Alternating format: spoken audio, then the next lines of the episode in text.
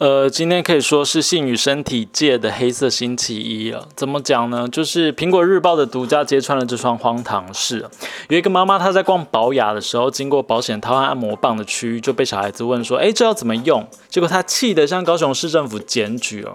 然后在稽查之后呢，官方正在讨论用儿少法对保雅开出二到十万元的罚款。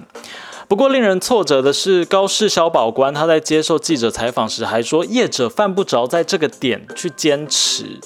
另外，自诩是建构性别公益的女性倡议组织团体啊，立新基金会的季慧荣，她竟然也持保留的立场。她说，台湾社会是不是有那么开放呢？可能要进一步再讨论。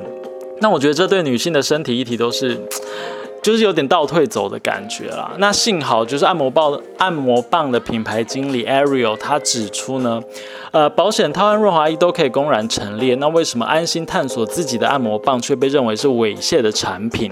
这样根本就是歧视女性享受性欢愉的权利。我觉得这句话还蛮有道理的。希望未来有机会可以继续的讨论越修越严格的儿少法里面的几条法条。根本就是剥夺儿少或女性探索自己身体跟情欲的条条件。那第二则新闻是国昨天三月八日是国际妇女节，全球各地不为武汉肺炎，许多人上街游行，表达性别不平等的问题。像是西班牙的游行队伍就高喊“大男人主义比武汉肺炎杀死更多的人哦”。那另外也有许多国家的女性上街仍然受到打压，像是巴基斯坦的游行民众高举“我的身体，我的选择”，却被路人丢掷石头，甚至是棍棒来殴打。